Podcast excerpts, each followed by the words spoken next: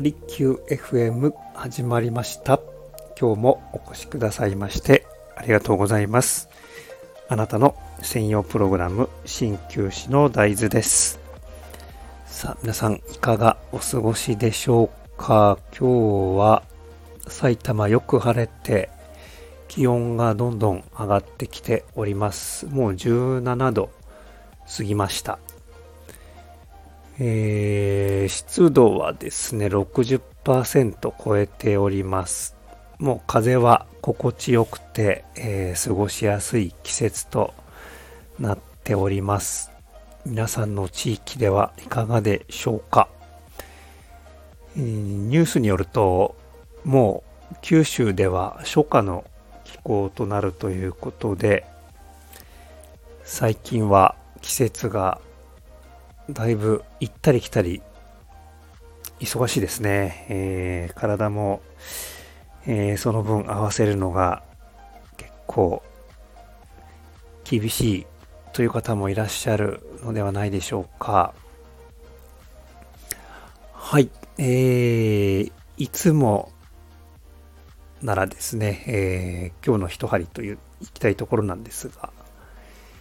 えー今日はですね、針を持ち合わせていないので、えー単純にちょっと最近思ったこと、えー感気がついたことついてお話しさせていただきたいと思います。はい。えーっとですね、この春で、えー今までやっていた貸し農園を一回、えー終えてですね、で、ベランダでちょっと家庭菜園をやってみたいなと思って、えー今やっております。で、妻がちょうど今、この前ですね、2ヶ月ぐらい前に畑から持ってきたこのハーブですね。カモミール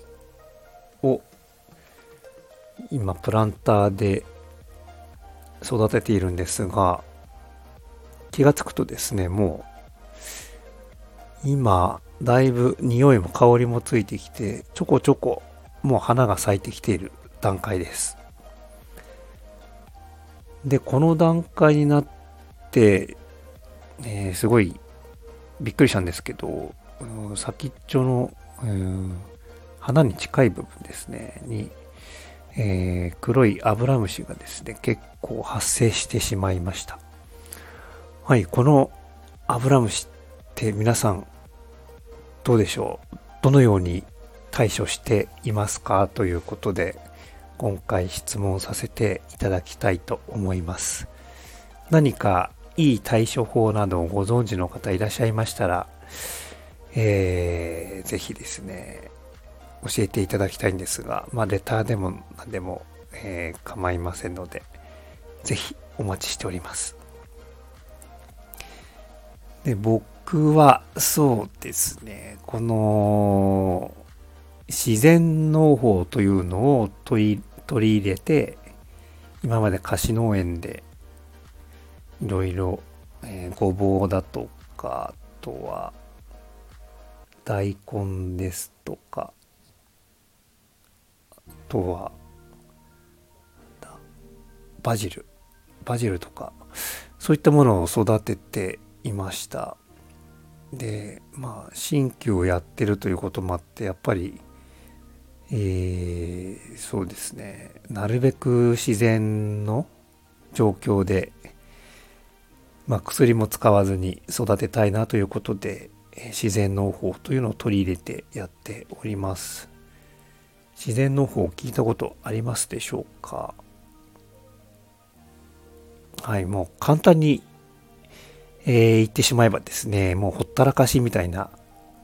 感じです。で、雑草も伸び放題ですし、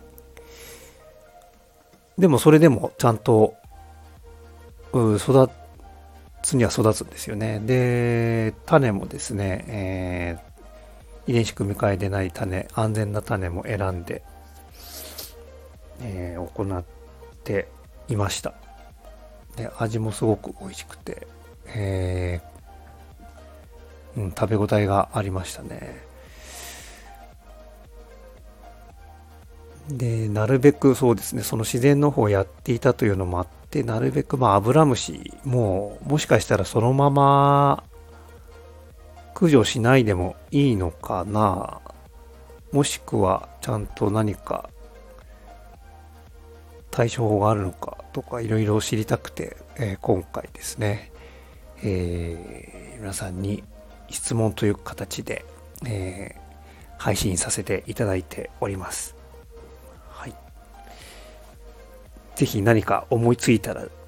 皆さん、え、ご連絡いただければと思います。はい。今日は一針がなかったですが、はい、お越しくださいましてありがとうございました。はい。えー、鍼灸師の大豆でした。またお会いしましょう。